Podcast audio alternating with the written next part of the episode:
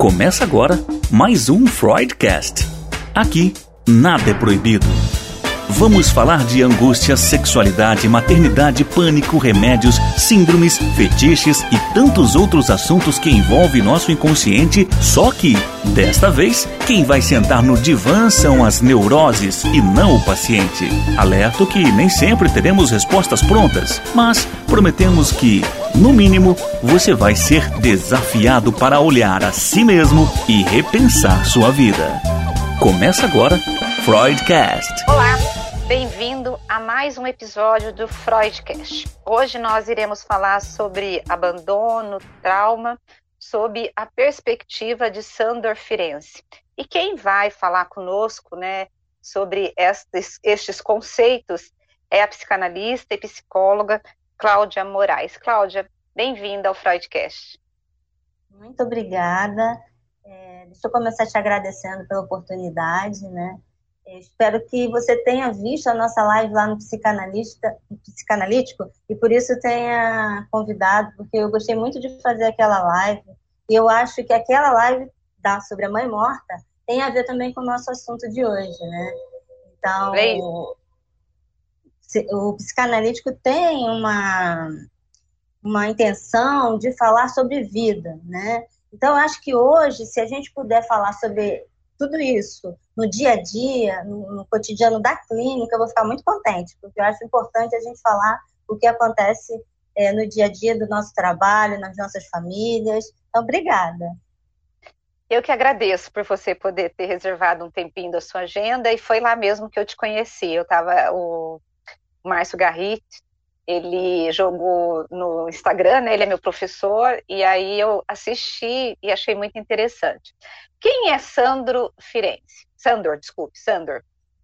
Olha, eu acho que em primeiro lugar eu tenho que te dizer por que, que eu me aproximei do Ferenc, né? Uhum. Acho que é justamente porque ele é um cara que tenta se aproximar cada vez mais do sofrimento né? é, humano. Então, é um psicanalista húngaro né, que vem é, na contramão, muito, muito moderno para sua época, né? E vem convocando isso eu acho muito interessante, convocando o analista a olhar o seu lugar, né? Uhum. A olhar a hipocrisia do analista, né? É, que ele precisa estar a todo momento olhando a sua análise pessoal, porque se você for parar para pensar, a gente tem uma figura assim muito engessada, onde as pessoas que da área psi, psicanalistas, psicólogos, uhum. se colocam muito com o saber sobre uhum. o outro, né? E com isso acabam deixando de se olhar. Que eu acho mais interessante do Ferenc, né, que ele foi pupilo de Freud, ele teve lá uma identificação muito forte com Freud, ele colocou Freud no lugar de pai dele, história dos bastidores lá da, da psicanálise, né, o Freud com, com essa força toda em cima do Ferenc, mas aos poucos ele foi se diferenciando e foi buscando outras coisas, né, e ele ficou conhecido como um psicanalista das, é, dos casos difíceis. Uhum. Tá o que seria é, hoje? O que, você diria que seria um caso? Quais são os casos difíceis que você classificaria, se é possível conceituar hoje para tratar na clínica? Eu acho que todos os casos são difíceis, né? Uhum. Porque todos são um enigma. Mas uhum. eu acho que ele estava querendo dizer daqueles casos que ninguém queria pegar. Aqueles ah. casos das pessoas que não associavam. Freud era um que ele estava acostumado com os neuróticos, né? Uhum, a praia dele era essa. Né? Não, e principalmente sobre esses casos que eu acho que sempre existiram, mas que estão hoje mais em cena, que são uhum. essas pessoas que não associam, que, que você fica buscando alguma coisa, que não te trazem sonhos, que não cometem atos falhos, e você vai ter que pegar alguma coisa nos detalhes. Uhum. E, e, isso acho que exige uma entrega maior, um exercício maior da, do psicanalista, do psicólogo, né? De você, às vezes é um detalhe de um jeito da, da cabeça, um, um acessório, uma respiração, uma fala que passaria despercebida porque não é associação. Então exige muito mais e cada vez mais esses casos têm aparecido. A gente uhum. tem que se debruçar sobre isso. E você acha que é por isso que o, o Firenze ele falava tanto da importância da psicanálise, porque para que o, o, o psicanalista ele tenha esse olhar atento para tudo que está acontecendo ali na clínica, ele também tem que ter o autoconhecimento, né? Você acha que é isso ou é basicamente é. isso? Eu acho que esse é o pilar mais forte, eu entendo assim, que uhum. para você se debruçar sobre o outro, você tem que estar debruçado antes sobre você mesmo. Né? Uhum. E eu conheço muitas pessoas, isso é muito complicado, porque as pessoas vão se formando e querem atender, querem atender, mas não lembram que precisam ser atendidos. Uhum. É, e, e, esquecem dessa questão do tripé. Mas uhum. não, não, importa, não precisava ter tripé. É uma responsabilidade nossa. A partir do uhum. momento que você mergulha nessa área de trabalhar com o sofrimento ali, com a vida do outro, você tem que se perguntar e ver como é que você está. Né? Uhum. E o Ferenc, ele ia se colocando à prova, dando a cara a tapa, buscando técnicas diferentes, né? Uhum. E ele se preocupou, ele ficou conhecido também como tendo a clínica do trauma. Uhum. foi muito em cima do trauma, uhum. que era um olhar diferenciado do de Freud. E é isso que e eu queria parte que você... trauma falasse um pouquinho do trauma na visão do Firenze, se puder, para a gente poder entender quem está nos ouvindo. Para o Ferenc, né, o trauma não se tratava apenas de uma fantasia, né? Ah, isso, uhum. isso não foi, quer dizer, a realidade psíquica, né? Ele dizia assim, algo aconteceu de fato. E eu acho muito interessante como ele apresenta o trauma, porque é como se fosse uma historinha, né? Então vou tentar trazer para vocês aqui. Vamos imaginar, as crianças, é, não só as crianças, né, mas principalmente ele vai com esse olhar, é, podem passar por violências psicológicas, é, físicas e a violência sexual. Né? E começou uhum. a aparecer muita gente, é, os adultos, falando que sim, tinham cometido violência com crianças. Então, será que todas as crianças estão é, fantasiando? Então, o que, que ele dizia? Ele, ele tentou ilustrar dessa maneira, né? Os três tempos do trauma.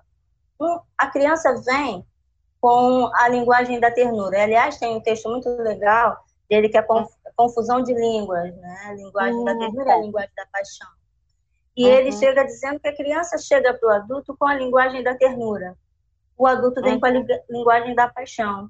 Não que a hum. criança não tenha a questão da sexualidade, só que ele está nesse momento numa fase pré-genital. Né? Uhum. Então, nessa brincadeira, nesse encontro, o adulto é, traduz esse, essa aproximação como se fosse uma linguagem da paixão também. Então, uhum. acontece a, viol a, violência, o abuso.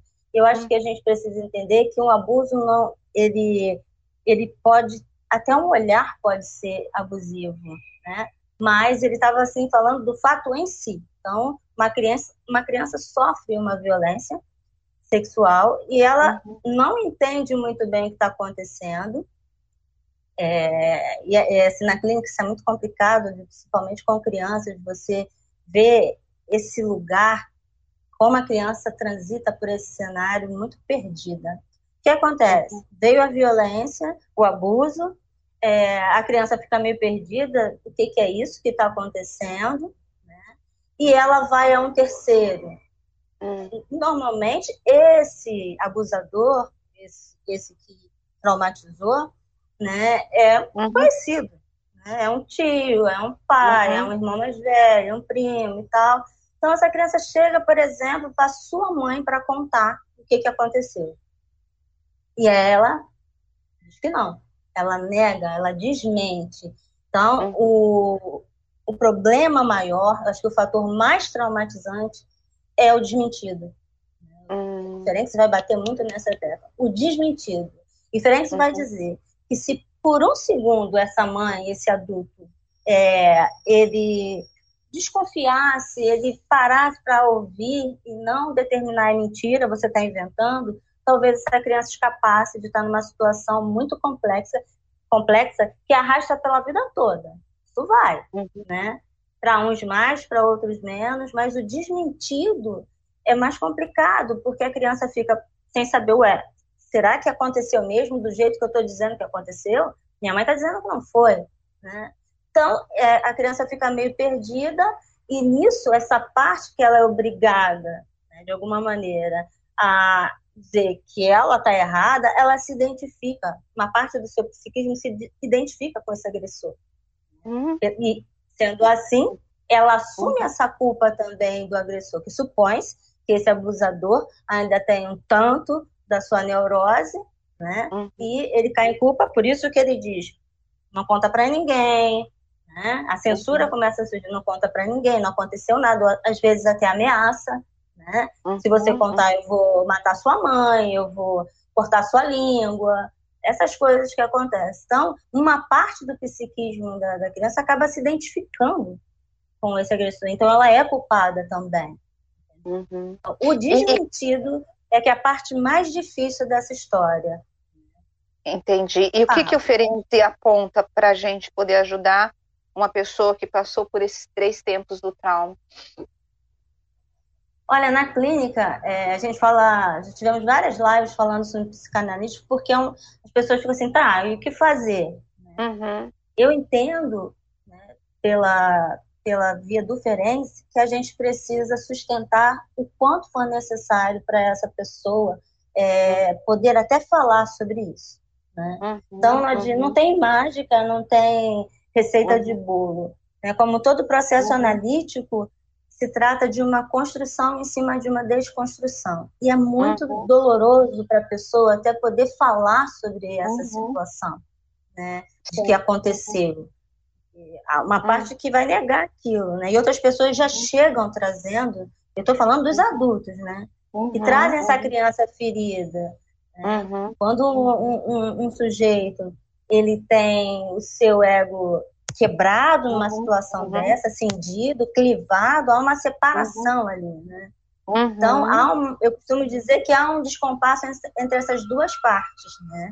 Uma parte que vai porque a vida está acontecendo, então se torna adulta, se casa, tem filhos e tal, e a outra parte que fica meio, é, fica meio não, fica ali parada, né? sem conseguir evoluir, porque o trauma paralisou aquela pessoa. Então, às vezes, você está ali com um sujeito adulto tentando sustentar a sua mãe, o seu pai nesse lugar que, que a pessoa não vai responder.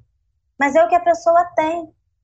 Uhum. Ficar ligada a um sujeito idealizado, uma mãe idealizada.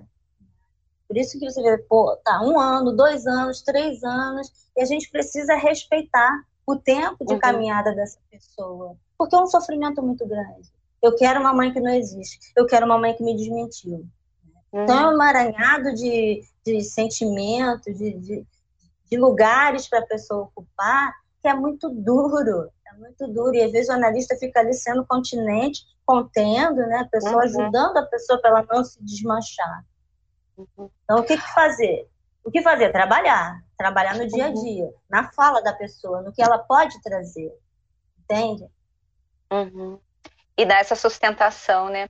É, quando hoje, por exemplo, eu estava apresentando um programa de rádio e, e aqui no estado de São Paulo, você está no Rio, né? Mas a gente tem aqui na nossa região aumentaram o, o, os casos de, de homicídios é, aqui na região. E os especialistas né, ligados à área social disseram que isso aconteceu parte por conta da Covid, por conta da convivência. Então, você tem aí briga, homicídios e tentativas de homicídios, brigas por parte de vizinhos, brigas é, entre marido e mulher, feminicídio. Porque até então que a gente tinha assim, ah, você tem muito homicídio em bares, as pessoas bebem, perdem o controle, e aí acabam brigando e tal.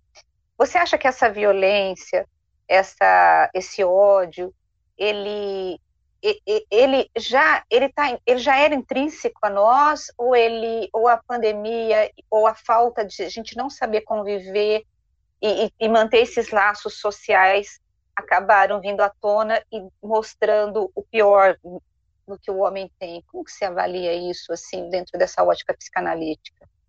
Se é possível fazer essa análise?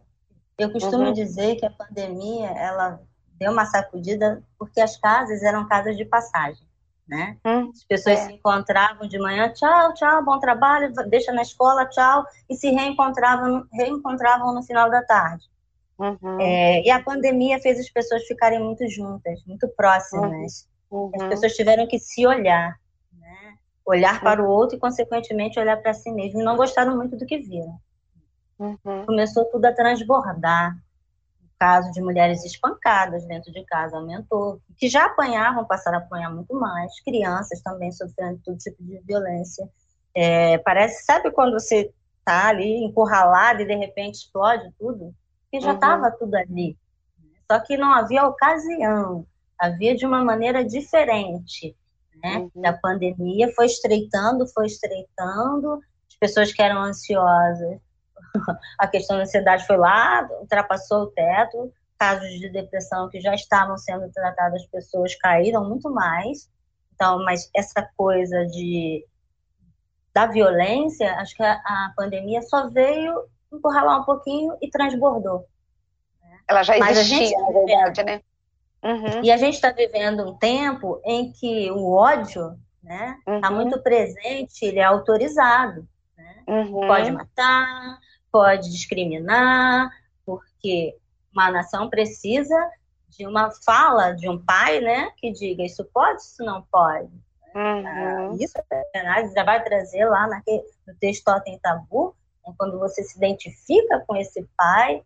Né? Então, uma nação que se identifica com alguém que está dizendo pode discriminar, pode matar, é, a nossa vida. Realmente, eu fico às vezes me interrogando qual, qual é o valor né, que a vida tem. Que o outro pode morrer ali na sua frente, que está naturalizado. Né? Uhum. Não sei quantas crianças sendo é, assassinadas, ah, é, mulheres, né? Foi uhum. janeiro do ano passado ou de 2019, a coisa já vem crescendo, né? As mulheres sendo assassinadas assim, porque elas dizem, não, eu não quero mais, eu não aguento uhum. mais essa relação. Que ousadia dessa mulher dizer uhum. isso, né? Então, acho que está autorizado discriminar, já havia, mas agora é escancarado. Está autorizado uhum. matar, né? E a pandemia foi fazendo a gente mergulhar, navegar aí no mar de muitas contradições. Eu tenho certeza que você conhece pessoas que você jamais imaginou, né? que teriam essa atitude ou aquela fala. Então, essa coisa de que o brasileiro é hospitaleiro, é muito bom, é muito camarada, isso, assim, só estava bem encoberto. O que tem muito natural em todos nós, mas que é, se deixar tudo solto, vira barbárie, né? Então, uhum. nós temos culpa, vergonha, que são nossos freios para segurar, e parece que a gente está vivendo um, um tempo em que não existe culpa, que não existe vergonha, que está tudo liberado. E a gente também está bem assustado com isso. Sim. Se, você, se a gente pode fazer alguma coisa, começa dentro da nossa casa. Porque as, crianças, as próprias crianças estão sendo incentivadas a fazer isso. Pode tudo. A não respeitar o próximo, né? Não ter o sentimento de. Empatia de que, nenhuma. É, nada, nada. É uma loucura. Então vivemos um Agora, retrocesso. É, agora, voltando aqui para a Ferenc, quando, o que, que, seria o abandono para ele? E como que você é, traria o abandono hoje é, na nossa sociedade? Eu vou usar um termo que hum. eu tenho usado ultimamente, que é a orfandade em vida. Hum. Uhum. É, tem até um texto lá no nosso blog, são os filhos, é, os órfãos de pais vivos. Uhum. O que está acontecendo? Que sempre aconteceu, mas eu acho que está cada vez mais forte essa uhum. orfandade, né? essas crianças que é, eu vou te falar de dois pontos dessas crianças que estão vivendo essa atualidade em que os pais estão voltados para outras coisas que não conseguem desempenhar a função materna paterna né, uhum. de uma uhum. maneira suficientemente boa, como diria o Winnicott. Uhum. É, então nesse lugar de voltados para essa sociedade de você ter que apresentar, se apresentar, né, como fazendo parte desse bolo todo, com o celular na mão, tirando selfie o tempo todo, vivendo uma realidade que não existe. Então a gente está todo mundo com a cara grudada no celular em busca de algo que é, a gente consegue identificar na família, do lado. Você fala com alguém lá no Japão, mas a sua comunicação dentro de casa não existe. Então, assim, eu na clínica infantil, por exemplo, é, uhum. as pessoas não gostam muito da clínica infantil porque de psicanálise com crianças, do atendimento infantil, porque você tem que lidar com família. Uhum, Se você uhum. não traz a família, você não tem o trabalho. Uhum. E, assim, muitas das vezes, é, esses pais que, que é, operam nesse abandono, que olham para qualquer coisa menos para o seu filho, né? eles acham, eles entendem que estão fazendo tudo muito certo. Existe uma, uma diferença do que a gente vê hoje em termos de educação, é, que a criança fica muito perdida, que ela faz o que ela quer, porque ela não tem ninguém para dizer isso pode, isso não pode. Ou é, a Michelle Campbell fala muito bem sobre isso, né? Do quanto está depositado na criança que ela tome as rédeas e, e, e escolha, por exemplo, escolher. Chega a ser você cruel pode escolher o que criança, você né? quiser. É, Chega é desesperador. Porque a criança escolhe o que você quiser, a criança precisa que alguém diga, o limite é esse. Daqui você uhum. não pode passar. A gente recebe essas crianças doidas por um limite. Né? Uhum. Então, quase dando na cara dos pais, querendo o limite, não acontece. Que uhum. ou as crianças se tornaram invisíveis, e aí a gente está tratando da questão do abandono, né? Uhum. Ou esses pais estão muito preocupados em não perder esse amor dos filhos. Então, então tudo, não chora, toma isso, não sei o que, não, não enche o saco, toma isso. Não, ele não pode se uhum. frustrar, ao contrário.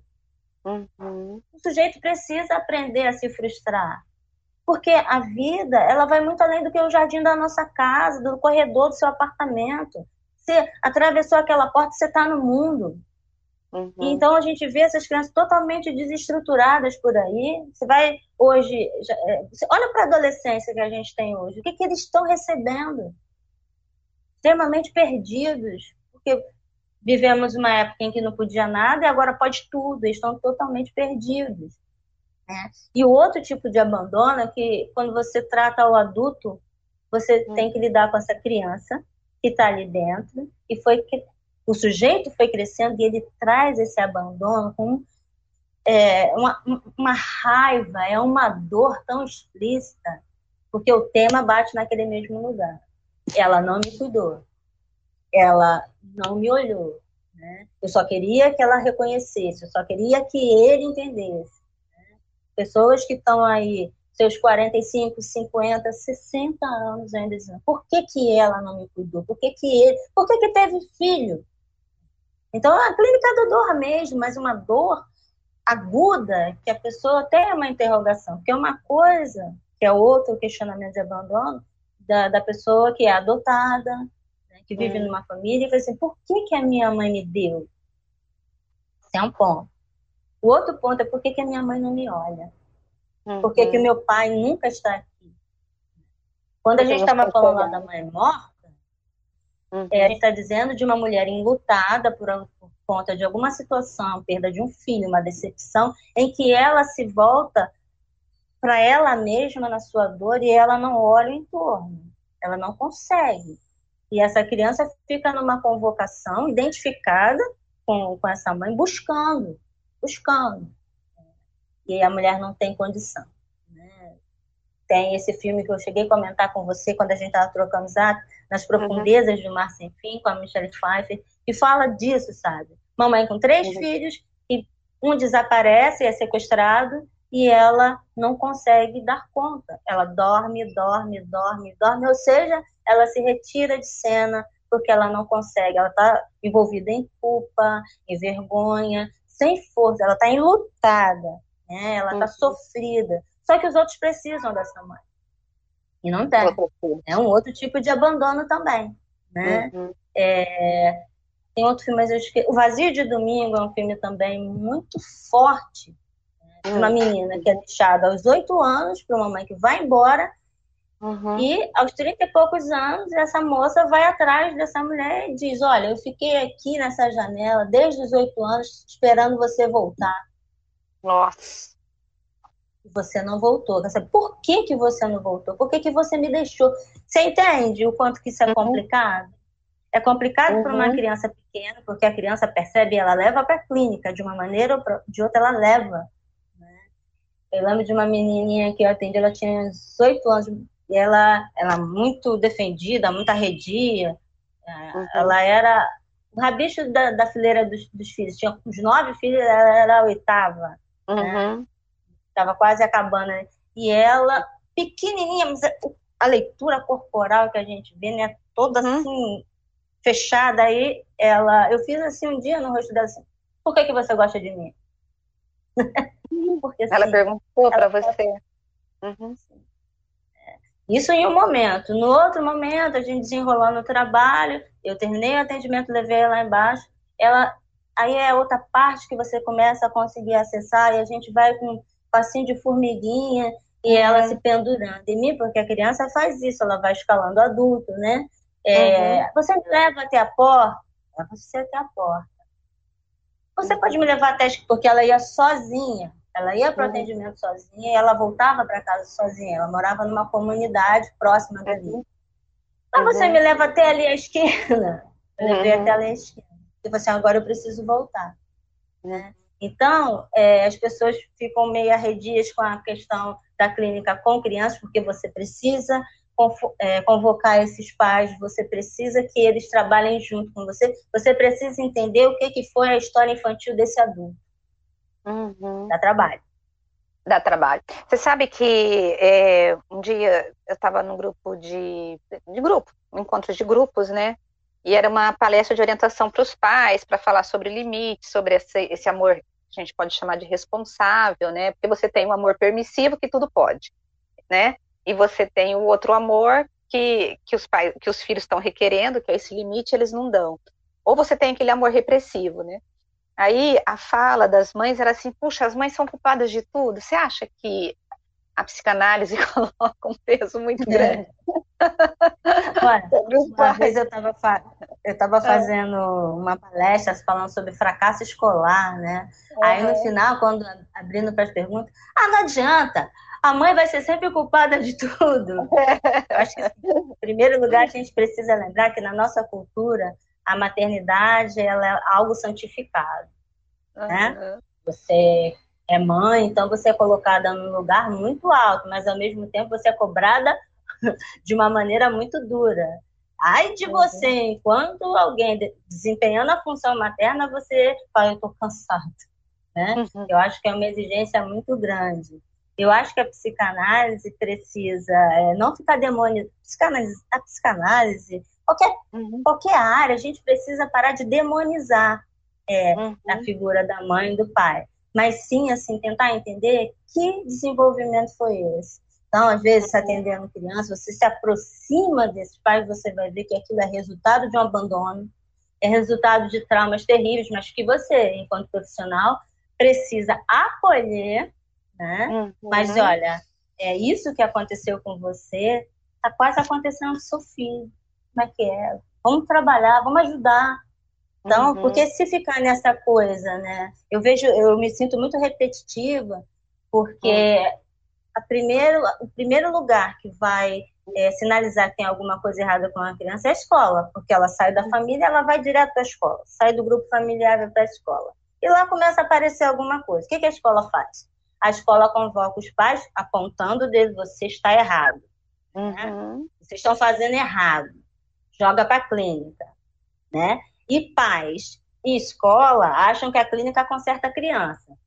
Uhum. Só que o papel da clínica é fazer o seguinte: escola, pais, bora trabalhar, porque tem trabalho para todo mundo aqui. Tem questões que são pertinentes ao território escolar. Então tem que ser uhum. resolvido no território escolar. Mas uhum. essa, essa, essa união sabe? Você joga um fio, um puxa, outro puxa, a gente está falando a mesma coisa. Não adianta jogar na clínica, isso acontece muito, e a escola não quer nem saber, não, não entra em contato, você que tem que ir lá, os pais, não, mas já está na psicóloga, não, e aí vocês que resolvam. E quando uhum. você diz assim, olha, mas você, a sua participação é muito importante, você é a mãe, você é o pai, e os pais são mais complicados ainda, porque não vão. Não, não é? Não, né? Mas você continua fazendo aquele trabalho de formiguinha. Então, é, eu acho que ficou meio que naturalizado que a mãe é culpada de tudo. Acho até em consequência desse lugar tão grande que ela é colocada. E a gente precisa ir quebrando isso aos poucos, porque ela é um sujeito que foi constituído de alguma maneira. Seu psiquismo é. foi constituído de alguma maneira. E o Ferenc vai dizer que muitas vezes um sujeito que foi abusado, né, foi traumatizado, ele, é por que, que não faz nada quando percebe alguma coisa? Há uma parte desse sujeito que observa, é como se fosse uma certa vingança. Sabe? Fizeram comigo, eu estou vendo que vai fazer com você também. É muito complexo isso, porque conscientemente a pessoa vai dizer que não, que não. Né? Algumas violências são autorizadas pelo outro sujeito, seja pelo pai ou pela mãe. Então, assim, tem que se aproximar, eu penso desse jeito, o Ferenc também pensa desse uhum. jeito, né? Assim, vamos ver com quem que a gente está falando. Quando você chama um pai, uma mãe, quando você está fazendo atendimento infantil, você tem que entender com que criança que você está lidando. É. Quem foi? Essa... Onde está a história dessa pessoa? Atendendo criança, às vezes tem quatro atendimentos no mês, três é com o responsável. Uhum. Você vai estar tá fazendo análise deles? Não, você precisa encaminhar mas você precisa entender que criança que habita aquele sujeito, porque ela aparece. Pois é, e para a gente terminar, você começou falando sobre vida, né? Da clínica que quer trazer vida e esperança, né? E quando a gente está de frente, né, e tentando enxergar essa criança que está naquela pele daquele adulto, né, sempre há esperança, né? Eu, eu acredito que sim. Várias vezes você está lidando, assim, eu lidando com pessoas que estão querendo uhum. desistir. Uhum. Pessoas que são massacradas pra caramba, de todo uhum. jeito. Pessoa que olha para um lado, olha para o outro, não tem saída, não tem uma frestinha assim para você dizer tem sol lá fora.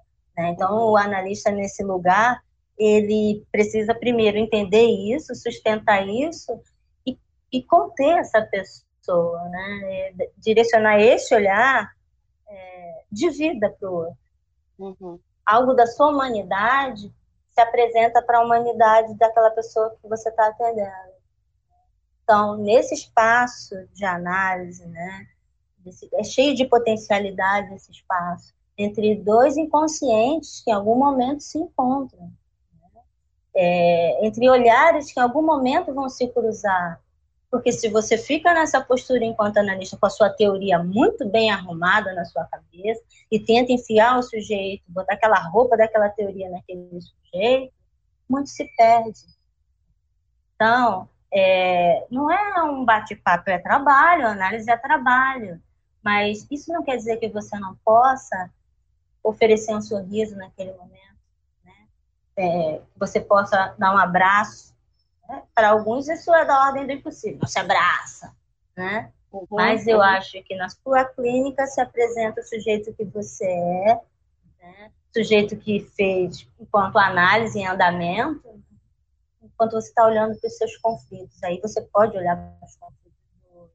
Então, o psicanalítico ele quer falar sobre vida, por isso que a gente tenta usar uma linguagem que seja para todo mundo. A gente não está uhum. falando só para o pessoal psi, a gente está falando para quem nos queira escutar, né? Uhum. Seja uma a pessoa que está fazendo almoço, lavando a louça, cuidando de criança, quem está fazendo seus cursos. Somos sujeitos aí no mundo, né? Eu sempre falo de que maneira que a gente está aí. Eu acho que isso diz muito a respeito da nossa maneira de fazer clínica. Entende? Eu não sei se eu te respondi.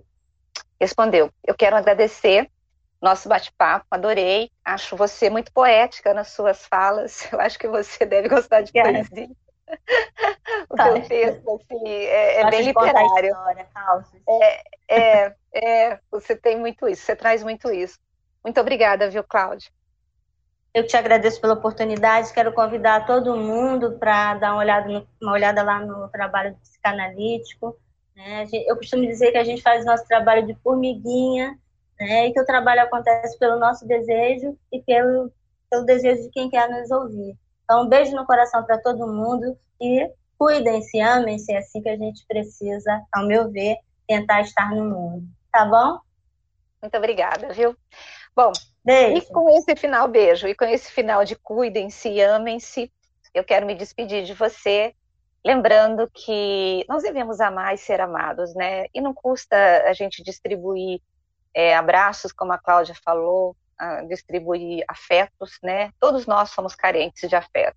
E vamos aproveitar depois desse podcast aqui do Freudcast, né, em que nós estamos falando sobre trauma, sobre abandono, sobre como que nós podemos, né, nos entender e ajudar quem precisa. E uma forma de ajudar é distribuindo amor. E eu volto com você na próxima semana com mais um psicanalista e com mais um tema muito interessante para minha vida e para sua vida. Beijo e até a semana que vem. Tchau, tchau.